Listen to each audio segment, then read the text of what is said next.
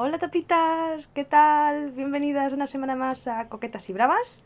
eh, en otro episodio lleno de sudor, calor y muerte agonizante. Estoy aquí con mi compañera inseparable, Sara Ribeiro, Tu invitada favorita del programa.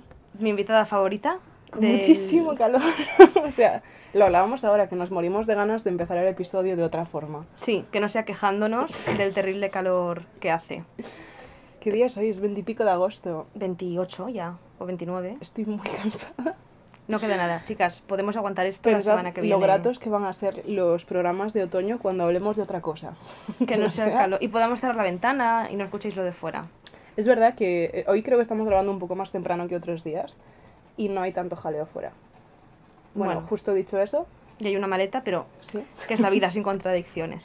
Que es Getafe sin maletas. Pues nada, antes de empezar con todo, dentro intro. Coquetas y Bravas, un podcast de Sara Ribeiro y Marina Grandoso. Después de esta intro y con la maleta todavía sonando, porque entendemos que va a llegar hasta Leganés, ¿qué tal estás, Marsu? Pues bien.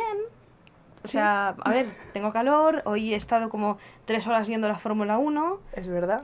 eh, lo cual no es malo, tampoco es el plan de mi vida, pero bien, bien, bien, bastante bien, contenta. A Marsu se le ocurrió decir, eh, bueno, empieza a las 3, voy a las 2 y me vas contando. Y es que literal me contó, ¿eh? No, Sí. no os penséis que no me contó, porque lo hizo. De hecho, teníamos casi silenciados a los comentadores y era yo soltando una chapa inter- ininterrumpida durante tres horas. Pero bueno, por lo demás, mm, yo también bien, muy cansada, emocionalmente por la carrera, físicamente porque hoy por la mañana fui a nadar. Y la semana pues ha estado medio bien. Medio bien. Ha sido así como la primera semana normal de volver al curro después de las vacaciones. Así que ha sido un poco deprimente. Además hay mucha gente que de normal está en Getafe y en nuestras vidas que todavía no lo está.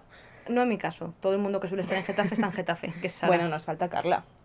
Ah, Carla. Claro, o sea, Carla. yo en este momento eh, no tengo compañeras de piso. Las dos me han abandonado en Galicia, las dos están en un rodaje que para cuando escuchen esto, si es que lo escuchan, habrá terminado, pero espero que vaya muy bien. Y, y yo en el piso estoy muy sola, la verdad. Marsu está acostumbrada porque Marsu vive sola. Yo vivo sola, entonces yo siempre estoy. O sea, no siempre, a veces estoy con Sara. Desde que te abandonó Sebastián G. Mouret. Pero hace ya tres años que me abandonó, ¿eh? Es cierto que es muy fuerte. Va a hacer tres años, en, yo vivía con mi compañero de piso, Sebastián G. Mouret, que hace tres años, ahora hace tres años en diciembre, se decidió mudar a Switzerland, a Suiza, Porque sí, por las risas. con su novio. eh, y desde entonces, pues yo vivo all by myself. Yo creo que no podría. Creo no. Sé que no podría. A mí se me hizo mucha, mucha, mucha bola. Ya. plan, yo al principio, y esto además Fer lo vivió todo. También porque te pilló la pandemia. O sea, tú te quedaste sola justo antes. Sí, pero fí- fíjate, como la, la pandemia se vino a hacer a casa, no fue tan difícil. Yo, por ejemplo, recuerdo los tres primeros, antes de la pandemia, en plan, enero, febrero y marzo, hasta que nos encerraron, buf, muy duro. O sea, la sensación de llegar a casa y no tener nadie a quien contarle qué tal te ha ido en el trabajo, o si has tenido alguna movida, o poder cenar sola, se, se me hacía muy, muy duro. Y ahora, sin embargo, fíjate, estoy tan acostumbrada que cuando viene gente a casa, Te sobra. no me sobra, pero sí que es verdad que si ya hay alguien en casa como más de un par de días, es en plan, Uf. Uf, en plan, necesito estar sola. Me pasa bastante, menos con Fer. Con Fer no me pasa. Está pero, bien. Claro, pero porque como ya tenemos mucha confi, Mm. si no me tengo que ir a otra habitación para tirarme un pelete, pues no me importa que estés en mi casa, ¿sabes? En plan... O sea, yo entiendo la sensación de cuando una pijamada se hace larga. Y cuando es como Mm. el meme este, no, ay, no me acuerdo, creo que era Maite Galdeano, en Gran Hermano, de nos lo hemos pasado bien, hemos cenado, nos hemos divertido, a la, ¡A la puta, puta cama. cama! pues esa vibra yo también la tengo, pero yo, o sea, se me va la olla. En plan, ya te digo, esto es, de- bueno, Carla es que lleva todo el verano sin estar aquí porque, mm, por lo que sea, no, porque está currando como una matada y full respect se ha ido a Galicia. Y mi otra compañera de piso, Luisa, curra muchísimo. Entonces eh, se va muy temprano de casa por las mañanas y vuelve muy tarde y además después muchas veces queda con otra peña. Y yo hay días que digo, hostia, llevo sin abrir la boca. y se me va muchísimo, o sea, siempre tengo un punto a las 5 o 6 de la tarde en el que me pregunto qué estoy haciendo. Me pasa mucho, sobre todo esta época en la que yo estoy currando media jornada y la mayor parte de mis amigas que curran están a jornada completa. Claro. Entonces a mí me dan las 2 de la tarde, como, hasta las 3 estoy cansada y a las 3 digo, ya no estoy tan cansada, hagamos Ahora algo. ya. Y digo, no, no hagamos algo. A mí se me hace bola por las tardes los días que, aparte de estar sola, no he salido de casa. Hmm, mazo. En plan, yo si estoy... Sí, porque además hay que decirlo, las dos teletrabajamos bastante. Claro, y está, hay muchos días que cuenta. estamos en casa. Pero yo, en general, si aunque teletrabaje o esté sola en casa, si he tenido que ir a hacer la compra y luego he ido al gimnasio. Lo gestiono más. A mí los días que se me hacen muy bola es los de llevo sola todo el día, no he salido de casa. Ya. Pues lo que tú dices, quieras que no, aunque sea ir al Mercadona, pues saludas a alguien, eh, dices hola, ves caras, Sí, yo qué hay sé. mazo días que la única vez que abro la boca es para hablar o bien con el frutero o bien con el tío de la recepción del gimnasio. Y son las únicas personas a las que les digo El tío de algo. la recepción de gimnasio es encantador, la verdad. Es verdad, es un señor muy agradable. súper majo. Sí, nos cae muy bien. No, no tiene malos días, ¿eh? En general nos cae muy bien la gente de nuestro gimnasio. Sí, la verdad, yo, yo sí, Es peña muy maja. sí, os recomendamos nuestro gimnasio. Sí, o sea, yo te digo, esa semana ha sido bastante currar.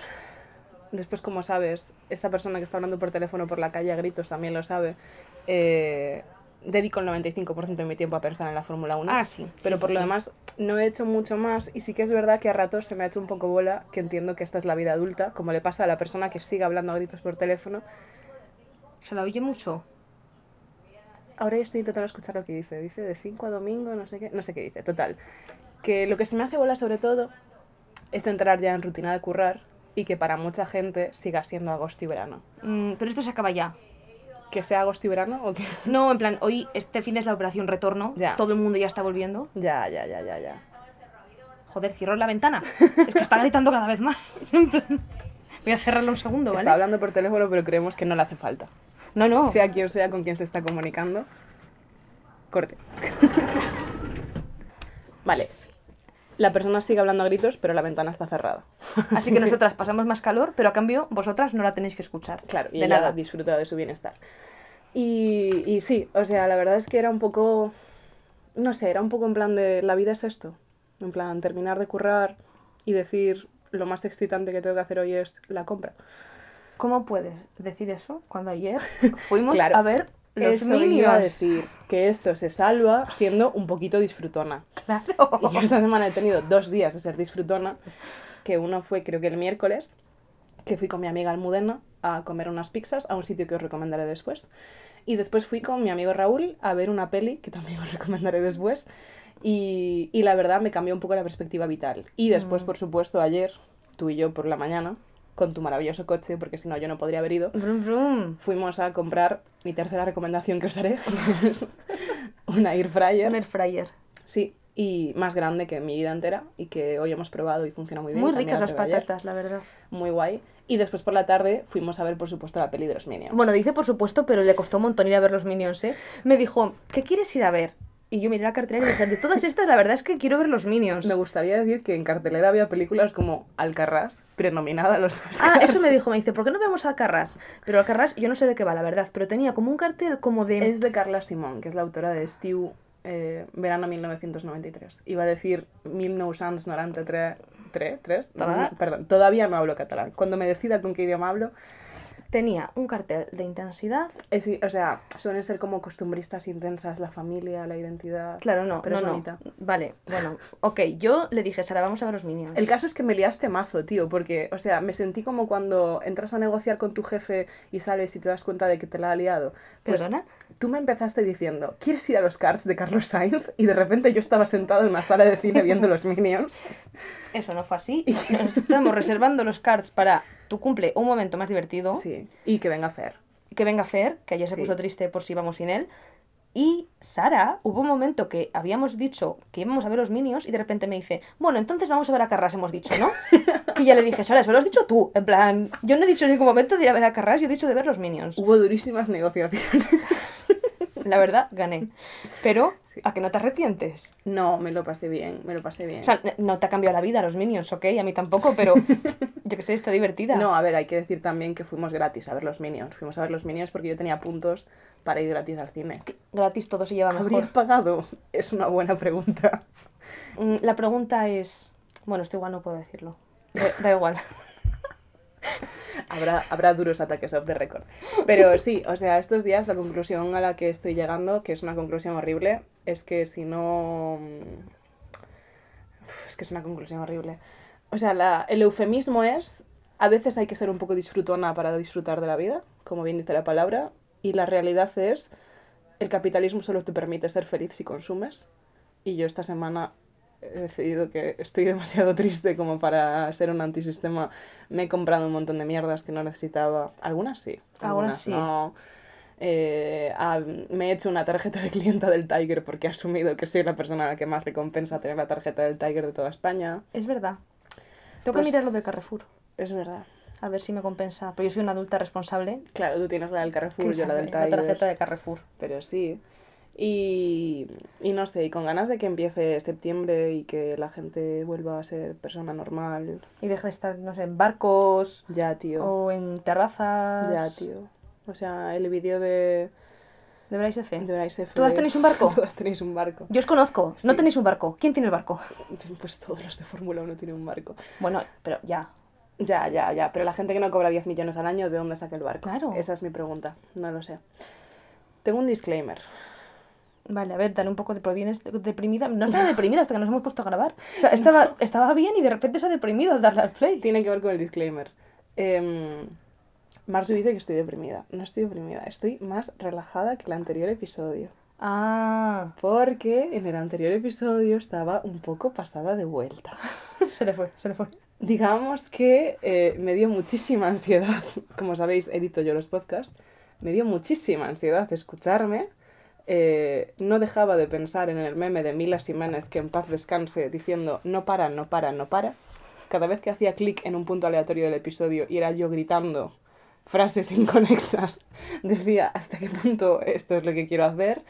Y em, bueno, quise poner un, es que ya, cuando todos son disclaimers, nada es disclaimer, pero quise poner un disclaimer de verdad grabado Me habló para preguntar si porfa antes del episodio podíamos poner un disclaimer en, en la que ella decía perdón por estar caótica. Y, yo le dije que no podemos estar todo el rato pidiendo perdón por nuestro podcast, porque nadie os obliga a escucharnos, ni nadie os está pagando. Entonces, si os gusta, lo escucháis, y si no, pues nada. Y si no os gusta, no lo escucháis y ya está. Pero no vamos a estar pidiendo perdón. Es que...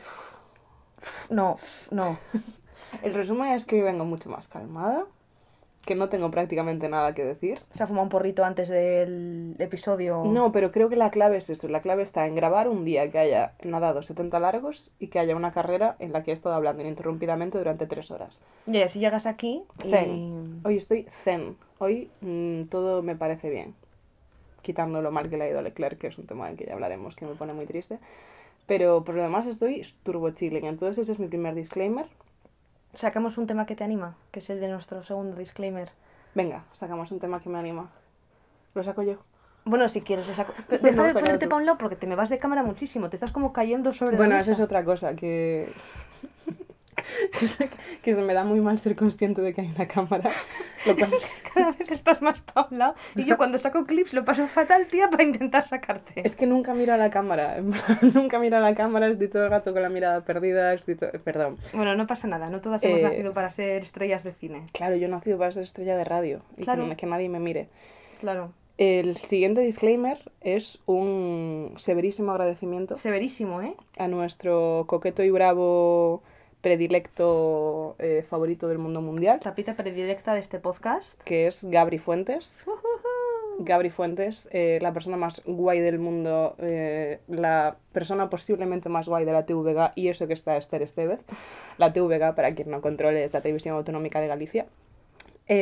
nos preguntó muy amablemente y bueno, le preguntó a Sara, yo no le conozco de nada, pero Still te lo agradezco mucho. Pero le quiere mucho igualmente. Claro pues me preguntó si nos podía mandar un audio, porque como ya sabréis del anterior episodio, pedimos a la gente que nos mandara audios para las intros, como el que habéis escuchado hace un rato.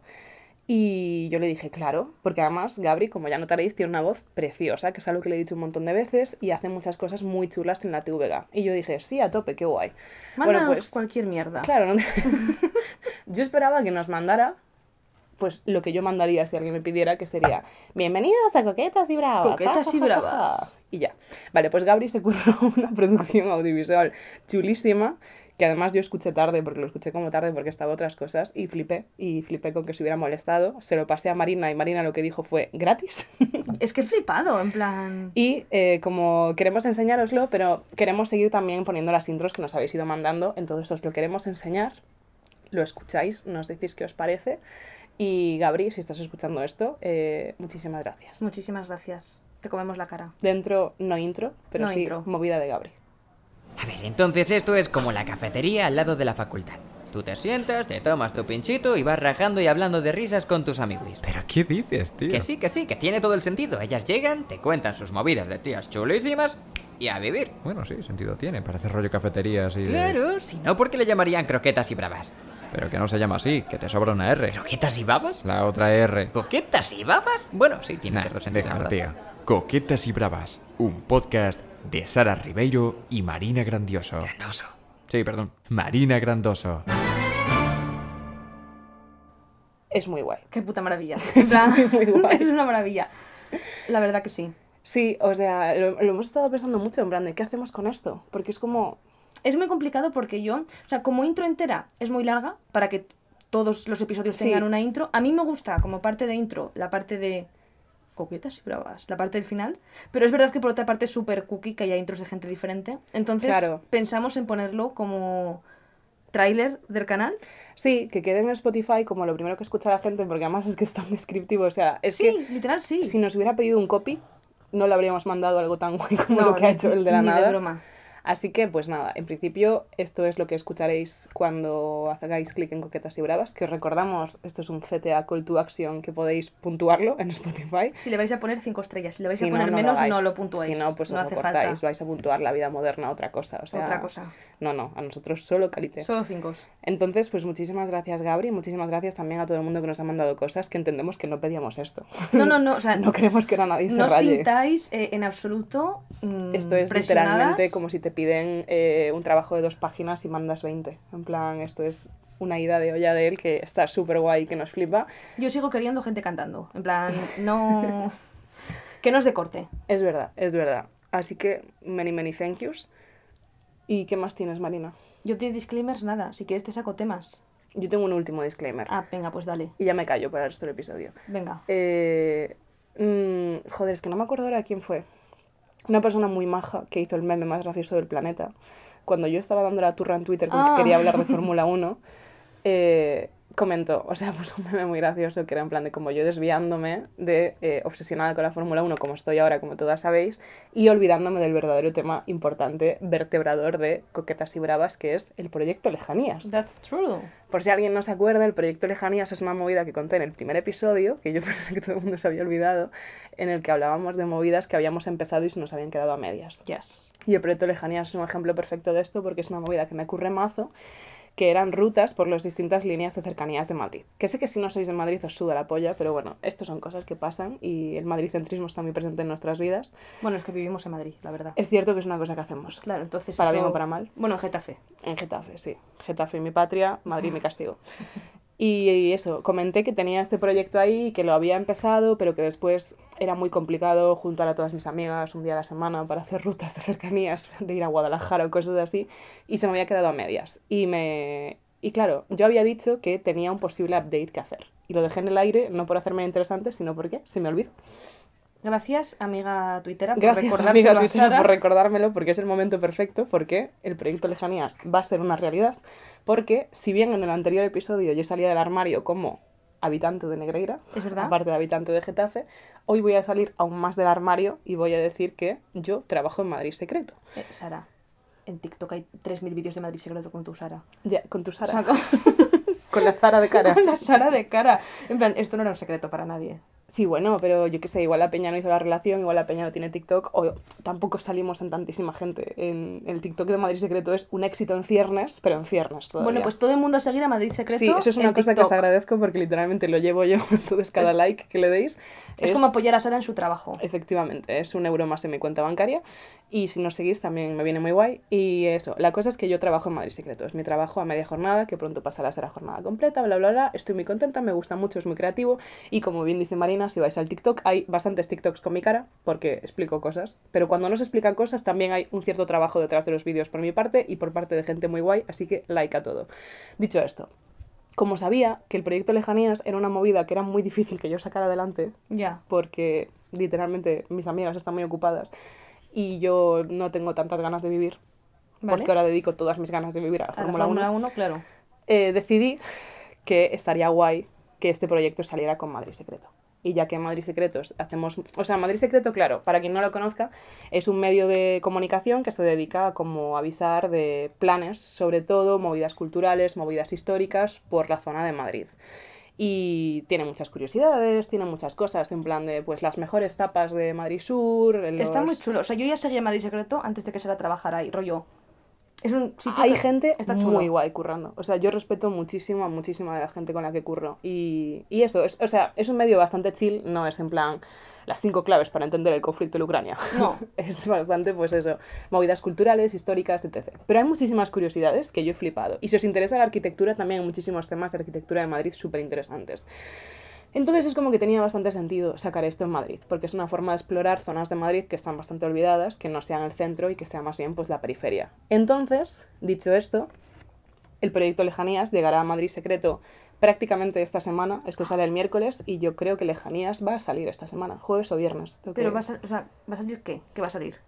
a, par- de, a partir de ahora hasta más o menos finales de noviembre, no lo tengo calculado, cada semana la idea es que salga un vídeo explorando una de esas rutas. No voy a ser yo yendo a los sitios, pero voy a ser yo proponiendo cosas que hacer en cada sitio. Entonces, por ejemplo, es que me encanta porque estaba convencida de que te lo había dicho No, y por tu cara veo que no, no, no, no. pues eh, para que os hagáis una idea, la primera ruta, esto es, es, un- es que no se puede hacer spoilers de las líneas de cercanías. en No. plan, la primera línea es la C1. Entonces, como sabréis todas, porque todas os sabéis de memoria las líneas de cercanías de Madrid, la C1 va desde Príncipe Pío, que es una de las principales estaciones de Madrid, en la que están casi todas las líneas de cercanías, y eh, el- la zona de aeropuerto T4. Ujú. Entonces, es una línea que en principio es una puta mierda, En verdad, porque la gente solo la coge para ir al aeropuerto, pero pasa por zonas como Valdebebas, en la que hay como un par de parques, cerca del aeropuerto está el Parque del Capricho, en el que está, también está muy guay, eh, en San Chinarro hay un edificio súper chulo, entonces esas son algunas de las cosas que os proponemos, en plan, mira, si queréis explorar esta línea, en sus paradas cerca podéis ver estas cosas. Y esta línea, como bien decía, es una mierda, pero a partir de la semana que viene las líneas son más guays, porque por ejemplo la línea 2 llega hasta Guadalajara. Entonces, claro, esto también encaja con otra movida que está pasando ahora mismo en el Estado español y en Madrid, que es que el cercanías es gratuito. buah, qué buen timing. Entonces, ¿eh? de septiembre, claro, me, me vino muy bien, la verdad. En plan, qué buen timing. Sea, esto ya se iba a hacer, pero como ya sabréis muchas, de septiembre a diciembre Perro Sánchez ha decidido que el tren es gratis porque la vida está muy cara y apostamos por el transporte público. Entonces, eh, yo, por ejemplo, os voy a hacer una guía de qué cosas podéis hacer un sábado si os aburrís, si queréis ir gratis a Guadalajara. Y cosas así. Entonces, eh, gracias por recordarme lo del proyecto Lejanía, se me había olvidado por completo. Y menos mal porque, porque empieza ya. Y eso, que sigáis todas a TikTok, arroba Madrid, creo que es Madrid barra baja, secreto barra baja, o tal vez arroba Madrid secreto. Si ponéis Madrid Secreto en TikTok, 100% Sí, os sale. sí, sí, sí, sí, sí. Y dadle like a todo, dale saludos y dale like. Y ya está, este es mi disclaimer, que muchas gracias por recordármelo y por estar más pendiente de lo que digo que yo. Puedes ir con tus temas. Vale. Bueno, yo he traído algunos temas para tratar hoy, eh, porque como he visto que cuando tenemos un tema largo y grande, pues no somos capaces, he dicho, venga, pues más pequeños.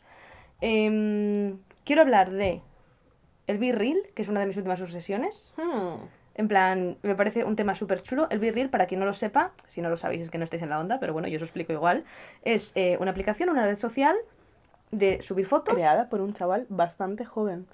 Español, que además está como... ¿Español? Es un tío español. Eso no tenía ni idea. Y creo que hay alguna movida que está como con algún juicio porque se la copió alguien, pero bueno, aquí apoyamos el talento español, porque para El copiar hay para que tener copiar. talento también, no es fácil copiar a los demás. Em, bueno, esto no sé si es oficial, igual estoy desinformando, pero vamos. eh, Injurias y calumnias contra el pobre eh, Paco Pérez. presuntamente, según lo que yo pienso, creo que es algo así. Eh, y es una aplicación en la cual te llega una notificación a una hora del día, en plan, a todo el mundo a la vez, y tú subes una foto de lo que estás haciendo en ese momento. Tienes dos minutos para subirla. Espero que no llegue ahora porque el móvil lo tengo grabando. Sería una putada. Me llegaría a mí y te avisaría. Ya, pero no voy a quitar esto. Bueno, no, pero con el mío lo hacemos. Estoy muy in en el tema del virril y creo que dentro de las redes sociales hacía mucho que no salía nada tan diferente. Y Sara ahora también lo usa. No lo usaba porque no tenía espacio en el móvil, la pobre. Es verdad. Pero ahora tienes espacio. Es que, ¿Qué claro, ahorraste? todo. Estoy muy harta. O Ah. sea, esto me daba para hablar 20 minutos. Tema tabú. Es que mm, tengo el móvil, ¿sabes cuando...? es- Es que hay un meme que yo comparto mucho con mis amigas, que es eh, el móvil diciéndote, no te queda espacio. O sea, el móvil, dos puntos, no te queda espacio. Yo, vale, vale, espera que borro 20 aplicaciones. El móvil, muy bien, Rey, pero sigue sin tener espacio. Pues estoy en ese punto en el que mi móvil genera contenido, o sea, genera gigas de la nada y es Bueno, dentro de pronto tendrás otro móvil Sí, y tengo ese otro ganas, móvil tengo muchas eh, ganas. tendrá espacio. Pero sí, tengo, tengo Virreal, creo que porque borré Netflix o una cosa así, en plan... ¿Quién ve Netflix en el móvil? Yo muchísimo. ¿Qué dices? Sí, mientras friego. Sí, sí, Ah. sí, sí. Todo Drive to Survive me lo vi en el móvil prácticamente. Y mazo cosas. Sí, sí, sí. O sea, Qué fuerte. eh, de- en clase, eh, empezamos ya con las disyuntivas. Eh, en una clase que, bueno, es que no voy a decir el nombre de la clase porque se va a dar por aludida a la profesora, pero, o sea, yo estudié comunicación audiovisual. Y una profesora en una clase nos dijo completamente en serio que si valoráramos realmente el oficio del el audiovisual, deberíamos manifestarnos para prohibir que se pudieran ver películas en el móvil. ¿En serio? Y no me reí en su cara por- porque no estaba en esa clase, mayormente porque ya me había dado cuenta de que era tonta y dije no quiero volver a tu clase nunca más. Pero sí, era una tía. Y me hizo tanta gracia lo de manifestarse para que la gente no vea pelis en el móvil. Madre Y mía. yo soy 100% esa persona. Pero el birreel, ¿El birril? siento que se me da mal.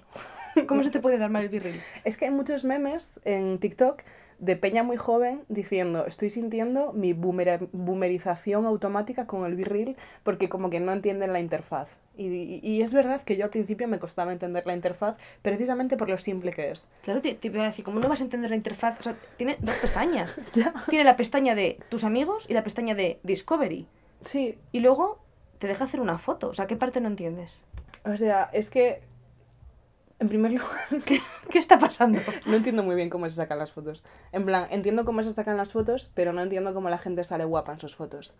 Porque te puedes ver por la Tienes cámara que sacar interna. dos fotos simultáneas, una foto con la cara externa y una foto con la cara interna, para que se vea un poco cómo estás tú y qué estás haciendo o en qué entorno estás. Sí, Pues yo te- es que te habrás fijado, yo saco fotos muy feas. pero no te pones la cámara interna para verte a ti.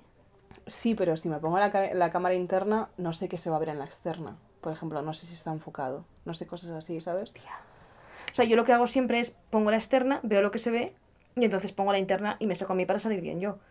Pero ya sé más o menos lo que se ve. Aquí ves a una persona adaptada a las nuevas tecnologías. Yo, yo, yo soy, yo soy la nueva tecnología. Yo me doy cuenta de que, mm, o sea, de hecho, me da- o sea, esto lo hablamos también, que es cuál es, eh, eh, cómo decides a quién tienes en Virreal y a quién no. Que es una nueva forma de protocolo social como a quién metes en mejores amigos. Que la gente debate mucho con respecto a esto. A, a mí es un tema que Yo en raya. tengo muy poca gente, en parte por lo malas que son mis fotos, que me da vergüenza. Yo es un tema que tengo porque hoy, por ejemplo, me ha agregado una persona virril, virreal, que la he aceptado, Con reticencias. pero he pensado, o sea, es una persona que nos seguimos en redes sociales, en plan en Instagram, en Twitter y demás, pero es de mi ciudad y hace que no la veo cinco años y tampoco te- nunca hemos sido amigas ni nada, simplemente íbamos a cole juntas. Es que es lo mítico que te sale sugerencia de cualquier persona que tengas guardada como contacto. Claro, y es en plan, es que virril es demasiado auténtico como para que Es cualquiera... demasiado real. Claro, claro, en plan, Instagram no me importa que me sigas porque subo lo que quiero enseñar, entonces sígueme y mira cómo es mi vida de maravillosa. Pero claro, en Virreel quiero que me Sí. veas haciendo pis. Es como si alguien te mandara petición a mejores amigos. Menos mal que no se pueden hacer peticiones a mejores amigos, sería súper incómodo. Ya, ya, ya. Porque tendrías que rechazar a gente en mejores amigos. Ay, ya, ya, ya, ya. ¿Tú qué política tienes para mejores amigos de Instagram? O sea, ¿quién tienes en mejores amigos? Eh, pues un día lo pensé y creo que llegué a la conclusión de que era gente que no me importaría que me viera llorar. También es verdad Guau. que cada persona usa mejores amigos de una forma. Ya. Eh, yo uso, o sea, últimamente uso poco mejores amigos, pero yo uso mejores amigos sobre todo para comunicados. En Sí, plan, bueno, últimamente amigos, me han echado el trabajo. Sube cosas de Fórmula 1, que supongo que le da vergüenza subir tantas eh, a la cuenta principal, entonces lo sube a mejores amigos. Me da vergüenza subir en general, porque es una tontería, ¿vale? Pero es como que soy consciente de que llevo muy poco tiempo. Entonces, Ah, y no quieren que seas como una wannabe, en plan que la gente diga, pero esta tía... sí, tío, no sé, me raya. Y es una mierda, porque un machirulo que se acaba de meter a un deporte no le rayaría subir esas cosas. Pero sí, lo subo a mejores amigos por, por vergüenza. Y después yo hago muchos comunicados en mejores amigos. En plan, sobre todo, mira, una tontería, pero que para mí es muy útil, siempre aviso de cuando estoy en Galicia o en Madrid. Mm, Siempre pongo, ya está. Eh, Sí. Ciudadanos de Cataluña, he arribat. Yo a veces me pasa que cuando voy a Asturias, en vez de hablar a todo el mundo de mis amigos de Hmm. Asturias, lo pongo por mejos en plan, ya estoy en Asturias, quien quiera quedar que me avise estos días. Sí, sí, sí, sí. Pero sí, yo lo uso sobre todo para comunicados y, y claro, también es una rayada quitar a gente de mejores amigos. En plan, cuando la gente ha dejado de tener ese estatus Ya. de mejor amigo. está guay porque esa persona no tiene por qué darse cuenta en principio porque igual piensa que simplemente no estás subiendo cosas. Yo creo que si no subes mil cosas, Es difícil notarlo. Es difícil. Otra cosa es una persona que cada día sube cosas a mejores amigos. Claro. Yo sé que hay gente que me ha sacado de mejores amigos porque subían 3.000 cosas y de repente no sube ninguna. Hmm. Ay, amiga, me ha sacado. Tampoco me parece mal. O sea, yo es que soy una persona que para esas cosas es difícil que algo me parezca mal porque yo también soy muy descuidada y yo también pongo bastantes barreras a la gente. Entonces, por ejemplo, eh, casi nunca me parece mal que alguien no me salude, a no ser que sea alguien que somos amigos. ¿Por porque- la calle? Sí, por ejemplo, porque yo me despisto mucho y muchas veces no saludo.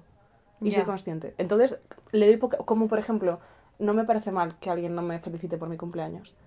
En plan, si es algo, alguien súper, súper cercano, sí, pero si es alguien rollo cercano que, sabe, que sé que sabe que es mi cumpleaños y que no me felicita, no me parece mal. No, yo lo de los cumples no tanto. Por la calle, a ver, sí, veo que no me has visto. Otra cosa es que hayas hecho el contacto y me hayas quitado la cara. Ya.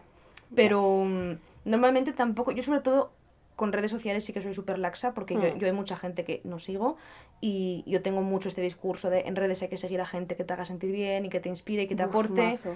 Y yo hay mucha gente que genuinamente me cae muy bien y que les deseo todo lo mejor y que si me los encuentro un día esperando el bus voy a decir con genuina interés ¿qué tal todo? Eh, qué bien verte, ¿cómo te va? Y que sin embargo no les sigo en Instagram porque es que no me interesa tanto su vida como para ver, yo qué sé, su foto con sus amigas de fiesta o su foto celebrando el cumple de su tía en la sierra. Pero por eso es tan, tan útil y al mismo tiempo un poco cruel la opción de seguir y silenciar. Pero eso me parece cobarde. Lo hablo con Fer. Fer me Yo dice, lo hago. Fer me dice, siléncialos y ya está. Digo, pero es como cobarde, en plan, ¿por qué tengo que fingir? Para mí es como si tú me estás contando algo y yo estoy haciendo así ya sintiendo, pero a la vez estoy pensando en mis cosas. Tú te piensas que tienes mi atención, pero no la tienes. Ya. Y que no hay, no hay nada malo en no seguir a alguien. En plan, yo hay mucha gente que, es, que les conozco en persona y que no me siguen y ya está. Igual les parezco una plasta. Pues, A mí me daría muchísima paz tener pleno conocimiento de que no me sigue nadie que no quiera seguirme.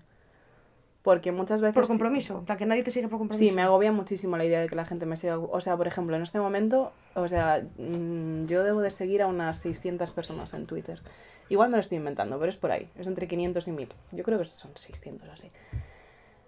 Yo sigo y me siguen tres o cuatro personas que estoy convencida de que me odian. Y, me frustra muchísimo y es una tontería porque mm, no lo hemos hablado, no interactuamos casi nunca y de hecho muchas veces me sorprende que me contestan a algo y yo estaba convencida de que me tenían silenciada. Y es una cosa que me raya porque es una estupidez, pero cuando pongo un tuit un poco tonto, que muchas veces pongo tweets tontos, o sea, o, o tontos de jaja o tontos de la he cagado en este tema, no tengo razón, siempre pienso, ya está, otro motivo para que esta persona me odie. Y esta persona sudará mil de este tema. Es probable, ¿eh? Ya, es una película que tengo en mi cabeza, o sea, es, es, es una absoluta tontería. Y, y en Instagram también tengo la impresión de que hay gente que me sigue y que es... es, que, es, que, es que sé que está todo en mi cabeza y a medida que lo digo, digo, eres tonta. Pero gente que, que me sigue, que, que ve mis stories, porque hay gente que ve religiosamente mis stories y que yo digo, debe de estar pensando, ya está, está gilipollas diciendo tonterías otra vez. A ver, eso no es imposible porque yo. Hay un par de cuentas que sigo un poco por hate watching. Yo estoy segurísima de que hay muchísima gente en Twitter que me sigue porque me odia. Segurísima. Yo, en plan, estoy pensando en un par de cuentas, no les odio, en plan, simplemente como que me dan un poco de rabia. Entonces, les veo y, y pienso, ay, qué rabia. Uy. Pero eso no te pega nada, porque no va nada con tu discurso de, de va porta, va. Sí, no, cien- pero a ver, menos, ¿cómo es? Menos de cinco contradicciones Menos de es cinco dogmatismo. contradicciones es dogmatismo. Yo no podría, porque se me iría la olla. O sea, en el momento en el que alguien me triguea un poco, le silencio. A ver, En Instagram, a muerte. O sea, vamos a ver, no, o sea, en cuanto alguien es más feliz que yo en Instagram, le silencio. Te lo juro. tía, No sigo a nadie en Instagram que no sea un puto desgraciado. no, que, que sea más feliz que yo. Sí, sí, te lo juro. O sea, hay gente que me cae súper bien, pero que digo, me afecta personalmente lo bien que te va todo. ¿Te consideras una persona envidiosa? Sí. ¿En serio? Sí, sí, o sea, pero porque, o sea, me- si es gente a la que aprecio, o sea, me alegro mucho de que a mis amigas les vaya bien, siempre. Y si tengo envidia, es envidia sana. En plan, jo, qué es que ahora se muda. vamos a hablar de concepto de envidia sana. O sea, yo es un concepto, tengo envidia sana. ¿Qué es envidia sana? Yo creo que envidia sana es que alguien te, mm, te motiva a hacer algo porque ves que esa persona lo está haciendo y tú lo quieres hacer también. Pero no le tienes rencor. Por, por ejemplo, en este momento tengo un par de amigas que se están mudando por movidas de la vida. Me dan envidia sana. En plan, no les tengo rencor porque se estén mudando, pero digo, jo, estás pasando otra época de tu vida, me das ganas de hacer lo mismo. Pero no es en plan de, te miro y te odio y yo deseo que, que te desmudes. Ya, no, ¿Sabes? entiendo el concepto, le cambiaría el nombre porque me parece un mal nombre. En plan. Ya. Yo es que el sentimiento de envidia, tú, es que tuve esta conversación hace tres semanas con Sebastián Gonzalo y Fer cenando un día, de que es un sentimiento que 100% no entiendo. Como estas cosas que no entiendo, que a veces no entiendo cosas. Pero no lo entiendes, pero, o sea, pero lo tienes. O no tienes envidia de la gente. Soy una persona muy poco envidiosa. Eres una persona muy poco envidiosa. Porque te lo frenas a ti misma, porque yo sé que tienes mucho este discurso de eh, manifestar y si a una persona le va bien se lo merece y yo también lo merezco. No, no, no 100%, en plan, hay gente que le va bien y no se lo merece. Es cierto. O sea, es, cierto. Eso es así. No, no es así, pero que sí que es verdad que... O sea, hay gente que tiene cosas que yo querría tener,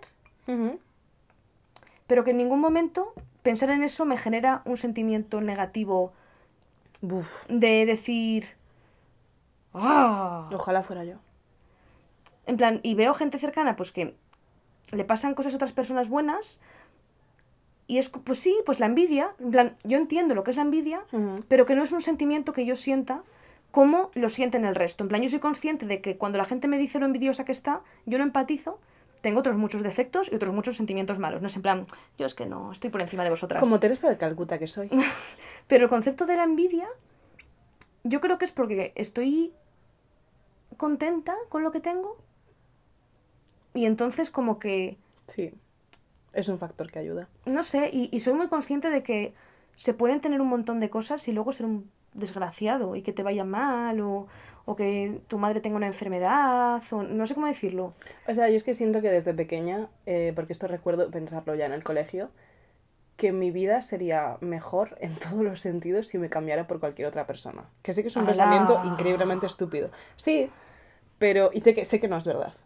sé que es un pensamiento súper objetivamente te va bien, Sara. Objetivamente me va bien. Objetivamente hay muchísimas más personas a las que le va mal en el mundo y que, pues no sé.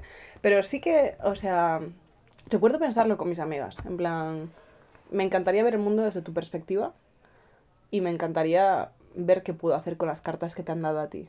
¿Sabes? Lo cual es un pensamiento súper victimista también, porque es como, soy la persona que más sufre del mundo, tal, no sé qué, y es súper tonto. Pero sí que siempre, eh, o sea, sí que me comparo mucho con otra gente. Eso es algo que hago muchísimo. Y, y en mi cabeza suelo salir perdiendo porque me cuesta mucho ser objetiva con las cosas que hago bien. Y que la gente, yo lo que veo es que la gente, siempre que nos comparamos, nunca nos comparamos para bien. O sea, siempre nos comparamos con gente que le va mejor. Hmm, Ya. Pero nunca jamás decimos, jo, pero mira a esta otra amiga que no está consiguiendo trabajo, o esta otra amiga que mm, tiene problemas en su casa, o esto. Siempre que nos ponemos a compararnos con gente es como con- justo con la persona que tiene más dinero, justo con la persona que es más normativa, justo con la persona que es como, coño, si queremos jugar a compararnos, vamos a compararnos con todo el mundo.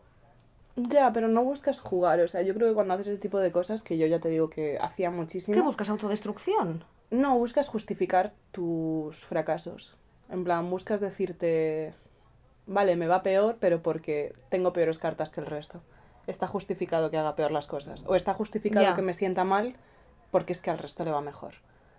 Entonces, o sea, sé que es una posición súper victimista y que no lleva absolutamente nada. Pero no sé, es, es una movida súper irracional. Sí, o sea, entiendo lo que dices. Yo tengo un episodio en mi otro podcast, Mujer Blusa, sobre ese tema en concreto, que hablo del tema este de la posición de víctima y la posición de responsabilidad. Me gustó mucho. De decir, ok, o sea, es completamente objetivo que tú puedas tener peor cartas que el resto en el sentido de, joder, pues has nacido en un lugar que te ha dado menos posibilidades. Pero es verdad que incluso si estás en esa situación, el hecho de victimizarte y no tomar acción de nada es que tampoco te va a ayudar a hacer absolutamente nada, ¿sabes? Ya, pero, o sea, hay momentos en los que solo quieres desahogarte. No, O sea- 100%. Y yo hay momentos en los que solo me compro un Ben Jerry's gigante y me lo como y, y solamente quiero estar como triste un rato y luego que se me pase. De esto he hablado mucho también hace, o sea, en, en vacaciones hablé mucho de esto con mis amigas, de cómo a veces cuando te quieres desahogar, esto creo que lo hablé con Luisa, no sé si lo hablé contigo, Cuando te quieres desahogar porque algo te va mal, ¿Sí? hay dos tipos de personas que te escuchan. Sí. Están las personas que te escuchan y las personas que te quieren dar una solución. Y hablábamos de que hay Mm. veces que te quieres desahogar y solo quieres que la otra persona te diga, ya tía, qué putada.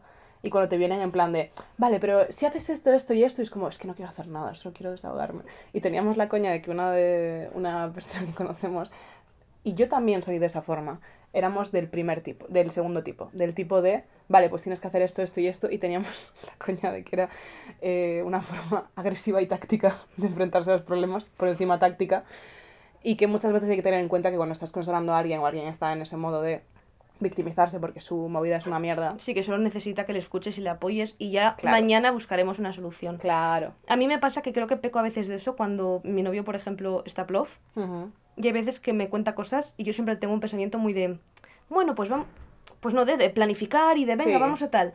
Y es verdad que a veces me doy cuenta que digo, solamente quiere venir y decir que está hasta el toto. Mm. Y yo creo que hay tres tipos de personas, las que te escuchan, las que te ponen soluciones y las que ellos todo peor. Buah, ya, ya, ya, ya. Y las que da igual lo que tú les cuentes, que es que ella peor. Sí, sí, y, sí. y da igual tu problema, porque Mm. vais a acabar hablando de su problema, porque su problema es peor. Ya. O sea, yo es que además soy una persona muy, muy, muy jodida de consolar y lo sé y sé que no ayuda porque te lo argumento. En plan, te digo lo mal que estoy, tú me dices, bueno, tía, pero no sé qué. Y yo, no, no, espérate, que te voy a explicar A, B, C, D. he hecho un PowerPoint. Eh, esto es una frase que uso mucho, que lo escuché por primera vez en Drag Race. No me acuerdo quién lo dijo, pero era, o sea, en, en Drag Race, que es un programa de televisión sobre drag queens, tal, tal, tal, hay una cosa que le llaman reading. Que reading es cuando como que te burlas de alguien. En plan, to read someone, leer a alguien, es como, Sí. leer, es como cantarle las 40 a alguien. Ya, es leerle como- la cartilla. Sí, sí, tal cual. Y una de estas estaba hablando de una drag y decía, eh, no sé quién es maravillosa, tiene un problema para cada solución. Y yo soy así. Yo cuando estoy en modo negativo tengo un problema para cada solución. Y cada cosa que me digas, bueno, pero tal, no sé qué, no, porque no, porque no, porque no. Entonces, mm, soy, soy un poco complicada. Y no tengo ni idea de qué estábamos hablando. Creo que del Virreal, de Del, mejores del amigos. virril, de la envidia en redes sociales. Buah. Uf, es que la envidia en redes sociales. Yo, ¿sabes? O sea, sé que habíamos dicho que. O sea, no voy a hablar de esto, pero voy a hablar de un tema adyacente a esto del que hemos hablado. La Fórmula 1. Vale, no voy a hablar de esto. Eh, en la Fórmula 1 la peña tiene mazo pasta. Sí. Se me está haciendo muy bola. O sea, me genera una disonancia cognitiva brutal apoyar a gente a la que estoy viendo en Instagram en un puto yate. Ya. Porque es como, vale, bro, te apoyo, pero. O sea, Ricciardo, mi piloto favorito. Ya. Le acaban de dar 20 millones de dólares. Redistribución de la riqueza, Ricciardo. Claro, o sea, cuando nos comamos a los ricos, me dará muchísima pena comerme a Ricciardo. Si bien es cierto que acaba de cobrar 20 millones de euros como finiquito. Entonces, eh, Es verdad que como no te pega nada apoyar. eso me ha dicho mucha gente, entre ellas tu novio. y, y es cierto. Pero en este tema, o sea, ¿Pero te da envidia a Ricciardo o piensas que se lo merece porque es el mejor?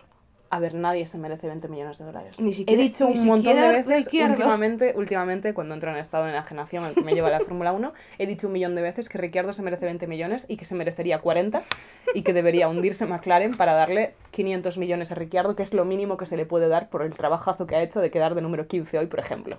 15 de 20. Pero no, no. Pero no lo nadie- dices en serio. No lo digo en serio, o sea, no digo en serio. Nadie merece cobrar las millonadas. O sea, Toto Wolf, el jefe de Mercedes, tiene una net worth, que nunca sé cómo se dice esto.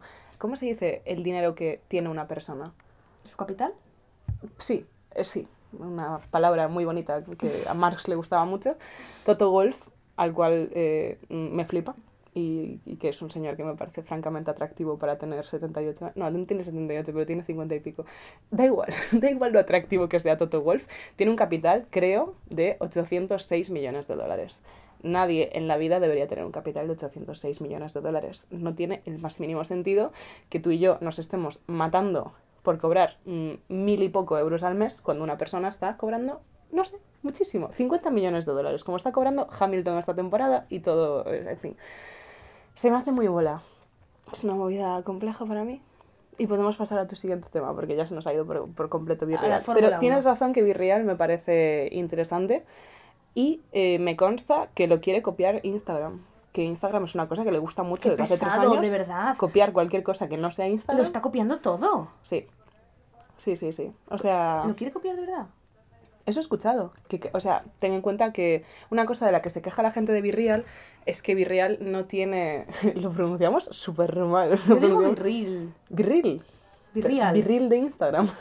No, perdón. Eh, la movida de Virreal es que no sé qué servidores tiene, no sé hasta qué punto a nivel eh, tech se sostiene esa movida, pero pensad que es una aplicación que tiene muchísima gente, y tiene varios millones ya, en plan de gente que la descarga y la usa, y que literalmente la alarma suena a la misma hora para todos. Entonces, técnicamente, si funciona bien, que funciona Sí. bien, a la misma hora todos los usuarios se conectan a la vez. Entonces la app peta muchísimo Ya. peta un puto huevo, pero porque la propia forma en la que está tal es que peta. Y en cambio para Instagram sería muy fácil instalar una alarma, Ya. o sea, sería súper fácil meterlo en su interfaz y meterlo en su sistema. Después de a nivel judicial no sé cómo irá este tema. A ver, si pudo copiar Snapchat y luego pudo copiar TikTok, mm, a nivel judicial, a Instagram le da igual todo. Eh, esto ya te lo comenté, pero así como cotilleo, eh, por movidas laborales del azar y del destino, yo fui a un seminario de Instagram que fue bastante horroroso. Y al final del seminario había un encuentro con creadores que no eran creadores, eran literalmente ricos. Algunos de ellos te caían bien. Sí, son gente que admiro, la verdad. Está siendo no. muy ofensiva No, con, con mis cierto. ídolos. Es cierto, pero entenderás que no es gente que se haya hecho famosa por su gran habilidad a la hora de crear reels. Es gente famosa Pero tú. ¿por qué sabes? Yo, yo sé por qué se han hecho famosos. O sea, yo, yo sé cómo son. He escuchado raro por un segundo. Sí, tú sabes cómo son, pero... O sea, ¿por, qué- por qué se han hecho famosos? A ver, por- según tú. ¿Porque vienen de familias ricas? ¿No? No. Bueno, es gente, rollo, es... Creo que era Grace Villanueva, Grace Tomás... Villarreal. Perdón. Tomás Grace Páramo. Villarreal, Tomás Paramo y no me acuerdo de la otra persona. La otra persona te cayó bien. Sí, me cayó un poco mejor. El caso es que eran gente que son influencers, en plan, son influencers que sí, os se admiro dedican- mucho, chicos. Si escucháis coquetas y bravas, eh, venid para aquí. Nos decís cuál es vuestra tapa favorita, eh, redistribuís un poco de vuestra riqueza. Total, que era peña, pero son influencers rollo lifestyle, moda y de ese palo. Sí, Pero no son gente que haga reels espectaculares, en plan, no son la hostia. Ah, transiciones o movidas así, O, o no. cosas súper creativas. O sea, No. hacen reels tal y como tú y yo podemos hacer reels. sí, son gente que sobre todo viene de YouTube y de cosas así. Claro. Y enseñan o sea, su vida en formato corto. cuyos reels funcionan porque ellos funcionan. Porque Eso es. ellos interesan. Estoy y el caso es que les trajeron como creadores y era un poco absurdo. Porque ellos no nos podían aconsejar nada al resto de gente que Ya, ya, estábamos ya ahí. sé lo que dices. Porque Claro. eso es como, claro, subo un vídeo mío desayunando, funciona porque Claro, soy yo. exacto. Y es como, vale, pero yo soy community. ¿Qué hago con mi marca? Aparte de traerte a ti. Total, que fue un poco random todo. Y al final de la charla fue un poco sectario porque les hicieron como una un speedfire, en plan rollo, una movida de preguntas y respuestas rápidas. Ujú. Entonces era rollo, reels o vídeo, Eh, eh, reel, vídeo, eh, no, tal, en plan del palo. Eh, ¿Cuántos hashtags? Eh, uno, dos, tal, no sé qué. Y la última pregunta era en plan de, y la más importante, Instagram o TikTok. Y todos, "Ah, Instagram. en plan, "Ah, por supuesto. Y quedó como súper sectario, en plan de, pero qué gilipollas va a decir TikTok en un evento de Instagram, en plan, ¿sabes? Fue como Instagram chupándosela a sí mismo delante de muchísima Sí, gente. No, en No, plan, Instagram va a morir. Cuando muera, no sé qué me pasará a nivel laboral, porque tanto tú como yo dependemos bastante de Instagram. ya. Pero bueno, Pero bueno, eh, mientras aguante, que aguante. sí. Siguiente tema. Vale, Tiene que ver con Instagram. no. Eh, bueno, este me lo voy a saltar. Mi siguiente tema es eh, el tema de la organización con la vuelta de septiembre. eh, Uh. volver a la rutina, cómo nos organizamos, cómo no. Voy de paso a pediros que sigáis a mi cuenta. No lo iba a hacer, pero como Sara ha pedido que sigáis a Madrid Secreto, pues mira, yo trabajo para mi Kaizen, que es una cuenta de agendas que os la enseñaría, pero esto es un podcast. Di cómo se escribe igual. A, eh, mi como el, el, el posesivo mi, de, de mío, y Kaizen, K-A-I-Z-E-N. Mi Kaizen. El Kaizen es una filosofía japonesa, basada en la mejora continua a través de pequeños pasos. Somos nosotras. Sí, sí somos. Si Entonces- vieran lo asquerosa que tengo en mi casa ahora mismo. Entonces, eh, yo soy la community, bueno, y responsable de marketing y además salgo en muchos stories, así que podéis seguirnos en Instagram y en TikTok y en todos Esto lo sabríais si nos hubierais stalkeado en LinkedIn. Lo cual, por Si nos otro lado, es Tía, un yo, poco yo no quiero que me, que me instaque LinkedIn la gente. Tía, tú por lo menos te curras LinkedIn. O sea, tú tienes un LinkedIn de, Es que es importante. de adulta eh, Pero Tu pro- LinkedIn proactiva. es verdad que es un poco... Mi LinkedIn es lo mínimo que necesito tener. Sí, es, está un para poco, está un poco dejado, sí. Sí, por supuesto. Mi LinkedIn, o sea, yo mm, literalmente, en cuanto empecé a tener problemas de memoria, LinkedIn fue la primera app que me borré y yo no volveré a entrar a ese sitio hasta que me vaya de este trabajo y busque otro. Mi plan es no volver, o sea, si puedo no volver a entrar nunca más. Jamás a LinkedIn. Es como eh, la movida de buscar piso. Me agobia tanto la idea de buscar piso que no me voy a ir de este piso de mierda, que como bien sabes, ahora por encima tenemos también jodido el váter. Buf, tremendo. Pues eh, me voy a quedar en el sitio en el que estoy trabajando ahora, en el que estoy muy contenta, por otro lado, solo por no tener Por que no volver a entrar a LinkedIn. LinkedIn. Sí.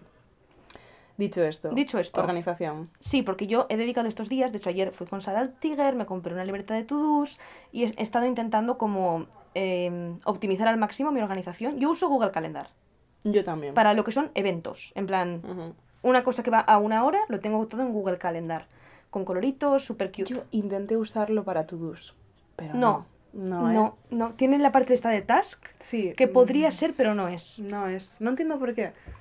Pero no es. No es. No. Entonces, yo suelo usar Google Calendar y luego aparte eh, To-Do, que se escribe Teux como To-Do en francés, que es una web. Teux, teux, Teux, Deux. To-Do. ¿En francés? Sí. O sea, no en francés, en, To-Do es una palabra inglesa, entonces... ya, ya. Pero es como si fuera en francés. Ok, alright. Bueno, es, Vale, vale. es la web que yo uso como para mis to-dos, para mis listas de tareas. Lo que pasa es que me he dado cuenta de que solamente pongo ahí como las tareas que son de trabajo, porque yo soy autónoma, tengo varios clientes y entonces tengo mil tareas diferentes y se me olvida todo, todo el rato. Mira, oye, tengo que subir un, un post que tenía que haberlo subido en tu casa y no lo subí. Te vuelves a mi casa ahora. Joder. Marsu sigue sin wifi. Bueno, no, no me voy a desconcentrar por esto. Eh. Pero quiero este curso trabajar como en mí misma y en mi marca personal y en mi salud y en mis cosas y eso no sé dónde apuntarlo. Entonces me he comprado una libreta para...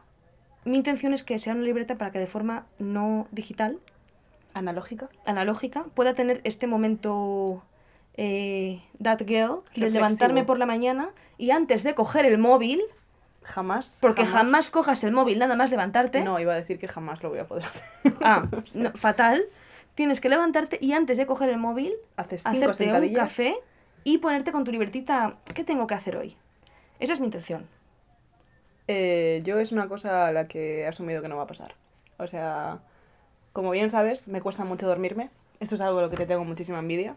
Tú duermes muy bien, eres muy buena durmiendo. Se me da súper bien. Es porque tengo hipotiroidismo subclínico.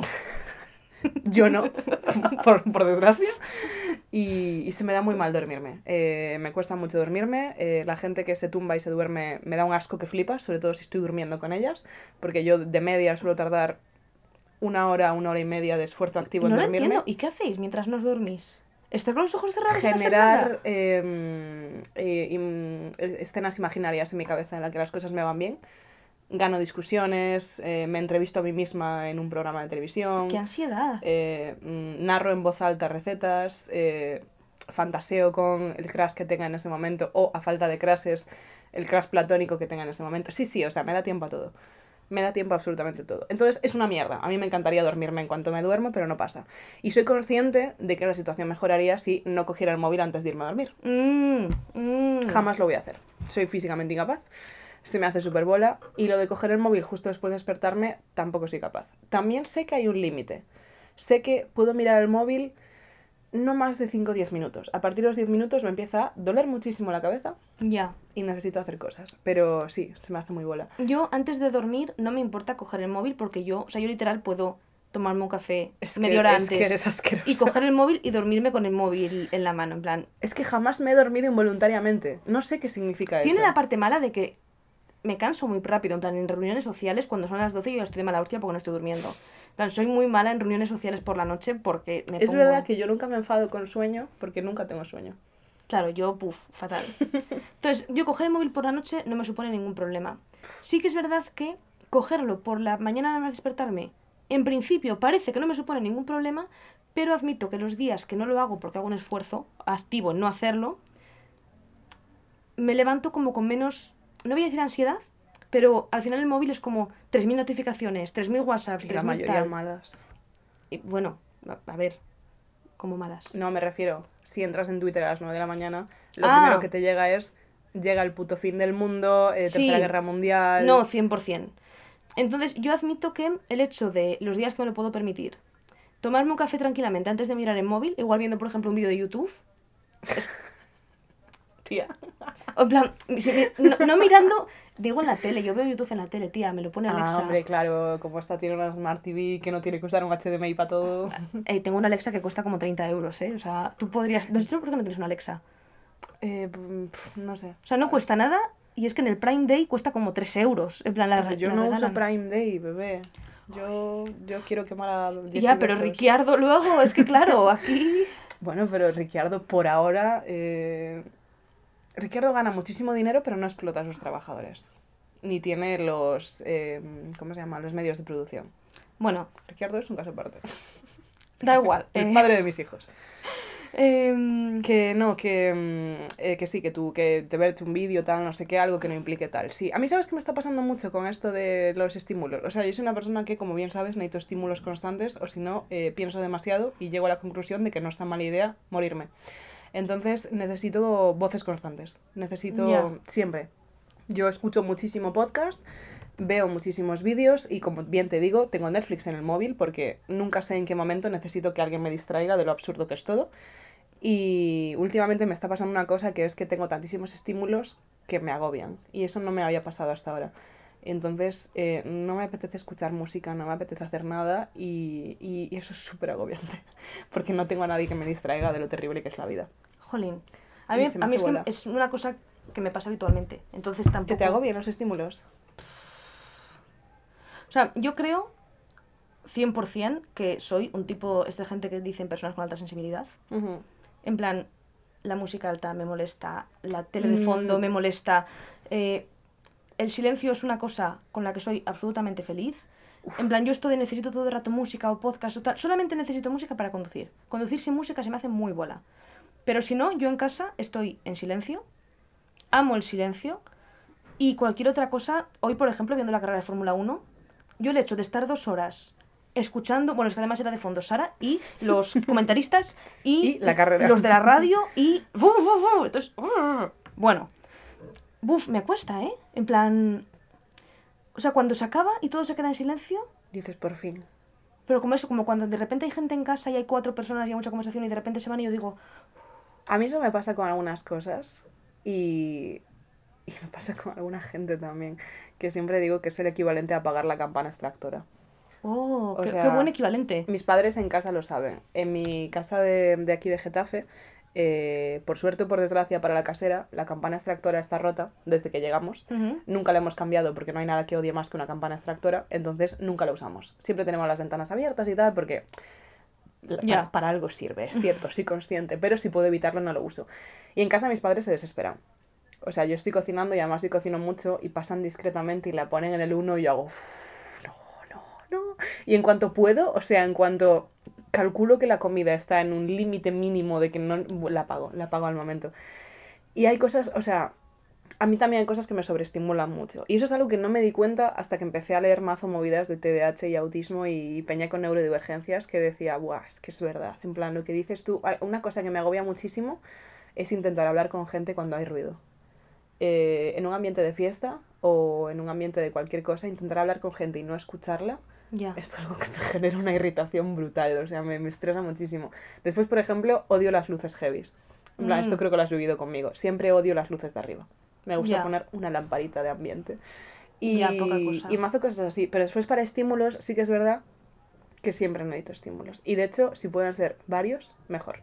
O sea, yo sí puedo estar jugando un videojuego con una peli de fondo y leyendo WhatsApps. Estoy en mi, en mi peak eh, cerebro full capacity pleno rendimiento. Porque si no, me distraigo. Y de hecho, últimamente estos días que estoy yendo al cine, me cuesta mucho ir al cine porque no puedo hacer nada con las manos. Y yo normalmente cuando estoy viendo cosas en mi casa, siempre, o sea, me encanta cocinar con pelis de fondo. Me Mm. encanta hacer este tipo de cosas. Y en el cine la idea de tener que estar quieta. Y claro, tampoco puedes hablar mucho. Y, o sea, no sabes hasta qué punto ayer que fuimos al cine, porque además había ido al cine también recientemente y ya sabía que se me hacía bola, estoy a punto de llevarme las agujas de calcetar. Pero es que hacía muchísimo calor y dije, no soporto esto. Ya. Pero sí, Menos mal que los Minions era una peli increíble. menos mal que fue cortita. menos mal que me pasé toda la peli intentando descifrar en qué idioma hablaban los minions en Las ese pelis momento. cortitas son el doble de increíbles. Yo tengo la teoría de que si no sabes contar una historia en una hora y media, no sabes contar historias. Lo siento. Ojalá te escuchara ahora la profesora que quería prohibir legalmente ver pelis en el móvil. O sea, si necesitas tres horas para contarme tu historia, has metido paja. Sí, Lo siento. Los Minions, o sea, perfecta. No hacía falta nada más. No, introducción, nudo, desenlace. Ya está. Así 10 de es. 10. 10 de 10. llevamos una hora casi. ¿Quieres que te paso a tu sección sobre la Fórmula 1? Si no tienes ningún tema así tal, yo tengo dos recomendaciones muy cortitas. lo que Yo tú tengo quieras. dos recomendaciones. Vale, pues Fórmula 1. Venga, ahora vamos con la nueva sección de Sara del podcast eh, de la Fórmula 1. Intro. Ay, Ah, ya lo sé, ya lo sé. Era una broma. Si nos queréis mandar una intro. No, ¿sabes qué pasa? Que os quería preguntar qué opinabais, porque estoy pensando en hacer un podcast de Fórmula 1, pero es un plan a largo plazo porque no sé ni cómo ni con quién.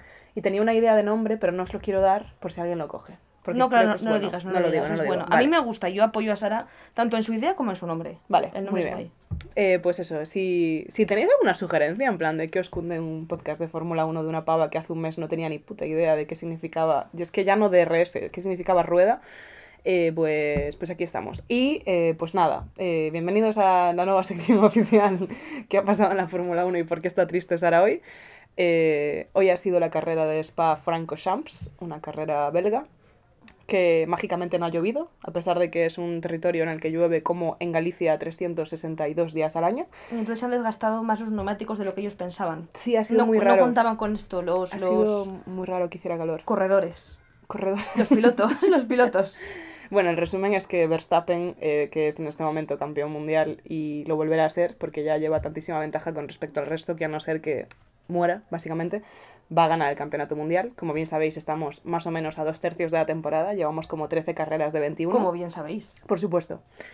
Pues eh, hoy fue la carrera de Spa, eh, la semana que viene es la carrera mm, de Países Bajos, que se llama Sanderborn o algo así, no sé.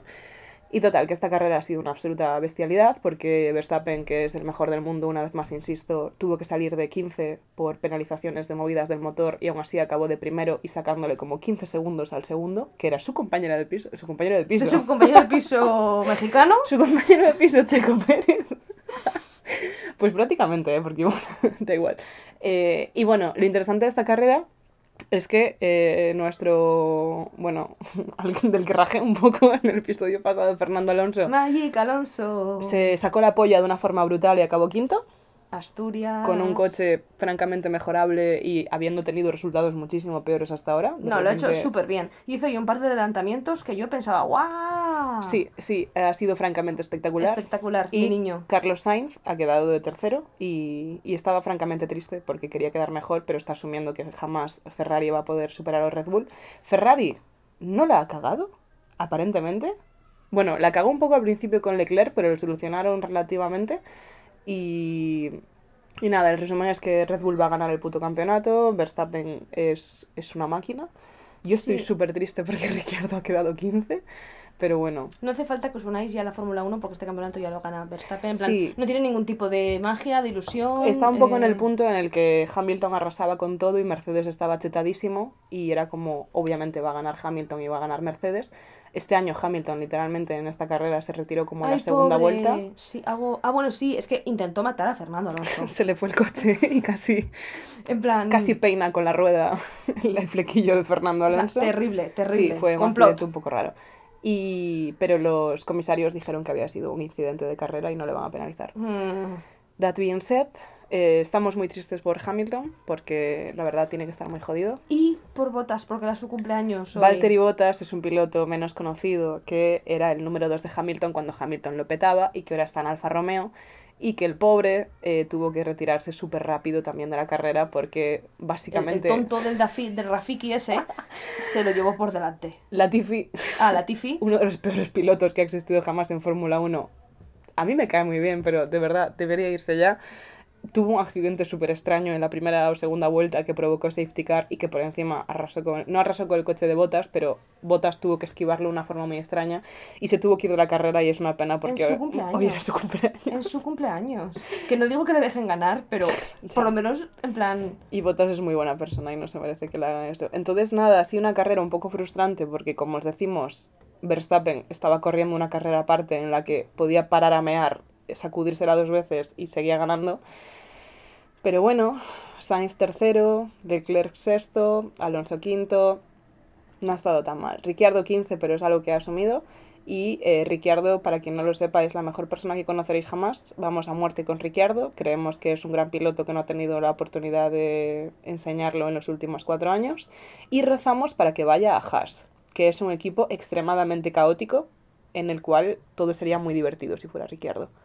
Yo de eso no tengo ni idea, pero es- yo acuerdo. Haas es el equipo de Gunther Steiner, que es un señor muy gracioso que habla alemán con muchísimo acento y que tiene un incidente muy gracioso que es que eh, no me acuerdo por qué fue exactamente, pero tenía dos pilotos que se llevaban, hacían cosas raras y en una carrera los dos como que fueron uno contra el otro o algo así, en plan la liaron parda.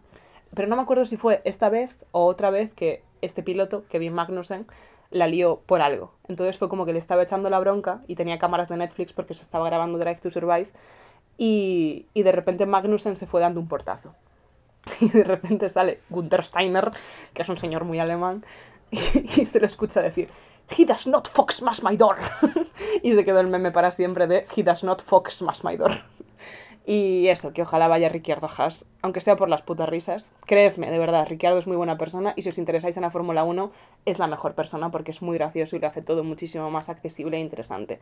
Y ese es mi resumen, que a ver qué tal la semana que viene y que, que estáis en el mejor momento para meteros en la Fórmula 1. Esto lo diré siempre. El mejor momento, justo ahora. Justo ahora, justo ahora, porque hay un montón de carreras, o sea, y esta se resume rápido, como veis. Entonces, Sí. si alguien quiere meterse a la Fórmula 1, que me mande DM y yo le mando un audio de unos 25-30 minutos explicándonos todo lo que hay que saber. Y ya estaría, hasta aquí mi sección. Bueno, eh, hay otra cosa, esto lo podemos dejar para la semana que viene o para cuando sea. Lo que había dicho del top, 10 de top 20 de pilotos. Ah, buf. Hoy no da tiempo. Hoy no pero da si tiempo. quieres el siguiente episodio hacemos tu top 10 de. Sí, top lo he 20. dividido, no lo he o sea, es que va a ser largo, Mm, plan, no vale. muy largo, pero largo, entonces lo he dividido por cuartos. Entonces, Vas a hacer 5 cada día. exacto, el primer día van a ser los cinco que menos mejor me caen, porque ninguno me cae mal, mal, mal, pero hay algunos que me caen mejor que Bueno, otros. bueno, yo me hago un spoiler, no voy a hacer spoiler. Claro, es que hoy te he hecho algunos spoilers, Claro. pero eso. Entonces, la semana que viene, si estáis de acuerdo y si no, pues mm, honestamente me la chufa un poco porque es mi único espacio para desahogarme. La semana que viene, los cinco que menos mejor me caen y vamos así subiendo hasta llegar subiendo. al primero que jamás os creeréis quién es. Os, no sé, podéis ir haciendo vuestras apuestas. Y ya está, hasta aquí mi sección de Fórmula 1. ¡Miau! Esta va a ser la intro. la intro va a ser miau. Eh, Esteban Ocon, que, que hoy casi adelanta a Alonso y qué tal, no sé qué, imita súper bien a los coches de Fórmula 1. O sea, hace, ¿En serio? Hace, hace súper bueno, súper bueno. Te lo enseñaré después. Puedes coger su audio como intro si quieres. Sí, porque no creo que la peña de la F1 se ponga a mirar nuestro podcast para quitarnos copyright. Un audio de dos segundos. De Esteban Ocon haciendo... bueno, eh, ¿vas tú con tus recomendaciones? Vale, yo tengo dos. Vale. Una es Downton Abbey. Bien, all right. Es una muy buena serie eh, que no estoy descubriendo nada nuevo porque es una serie que tiene 10 años. Lo que pasa es que me la estoy viendo ahora. ¿Pero no te la habías visto antes? La vi, vi como las tres primeras temporadas o las dos primeras, pero luego creo que fue cuando me mudé a Madrid. Yo la veía con mi madre, Sí. entonces yo Madrid no la seguí viendo. Entonces como que hay seis temporadas y yo había visto dos y media. Hay cosas de la tercera que ya no las había visto. Es que me hizo mucha gracia porque no me lo esperaba. Y el otro día cuando estábamos tomando algo y te dije, me siento un poco desclasada por admirar tanto a la gente de la Fórmula 1, me dijiste, hay un personaje en Downton Abbey Es al que que le pasa lo mismo. Branson, Branson es el chofer de Downton Abbey. Claro. Y él es eh, revolucionario irlandés, independentista en los años 20. En plan, es tela. heavy, es heavy. tela. Em, lo que pasa es que se casa con una lady, no os voy a hacer spoiler, con una de ellas. y entonces se integra mazo en la familia. Y entonces, claro, eh, llega un punto que tiene un conflicto terrible Claro. de ya no pertenezco a la clase obrera, pero tampoco me siento representado con estos valores. ¿Quién soy? Se intenta ir a América a ver si encuentra su sitio, en un sitio que había como más irlandeses, Boston creo. Se vuelve porque tampoco es su sitio ese. Es, es dura la historia de Branson y la, lo que me contó Sara me recordó a él. En plan... Pero más allá de eso está muy bien porque es como una telenovela, en plan, es, bueno, es una telenovela hecha por ingleses. Y está eh, McGonagall, ¿no? Maggie Smith. Está McGonagall haciendo uno de los mejores personajes, que es la tía Violet, la condesa viuda, 10 de 10. Eh, bueno, y está, está mucha gente porque en Inglaterra tienen solamente como 10 Sí, actores se y lo los usan rulan. para todo. Entonces, Entre Doctor Who, Downton Abbey. es literal. Entonces, si la veis vas a decir, anda, un montón de gente que ya conozco. Sí. Muy buena serie. Esa es mi primera recomendación. Muy bien. ¿Quieres hacer la otra o voy yo? Venga, voy yo. La segunda recomendación es Bullet Train. Es una película que vi la Ah. semana pasada y que me gusta mucho. En plan, es la nueva de mm, Brad Pitt, de protagonista. Sale Bad Bunny también. ¿Pero En- sale Bad Bunny haciendo un papel relevante o es un cameo minúsculo?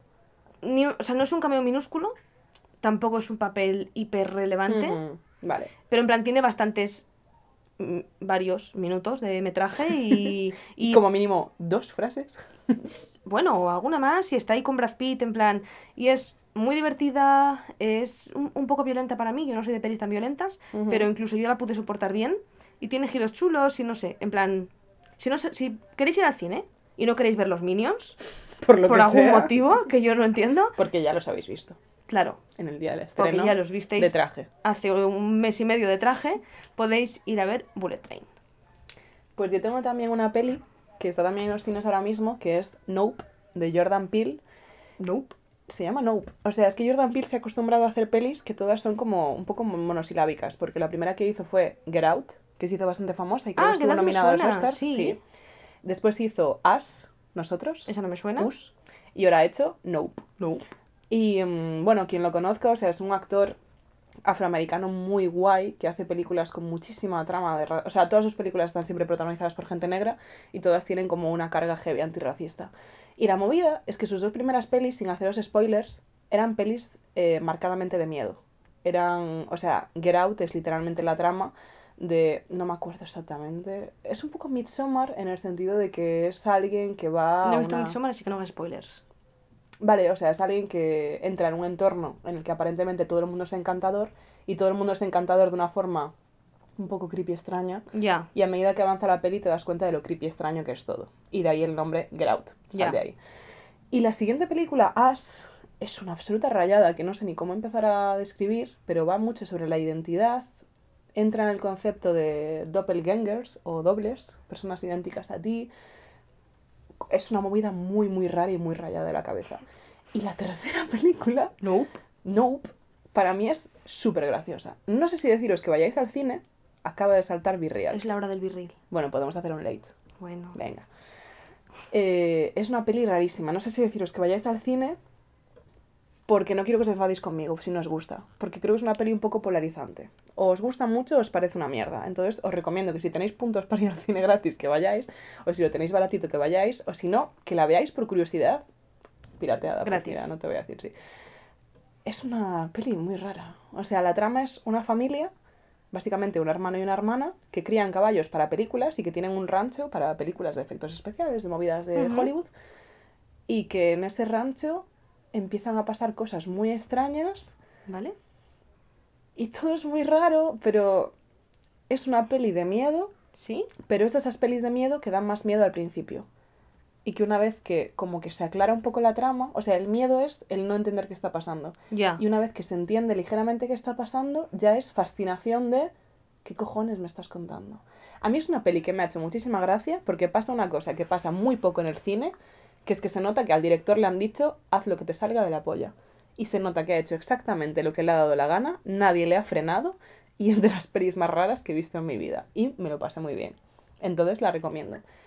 Y mi siguiente recomendación es, eh, eh, iba a decir gustativa.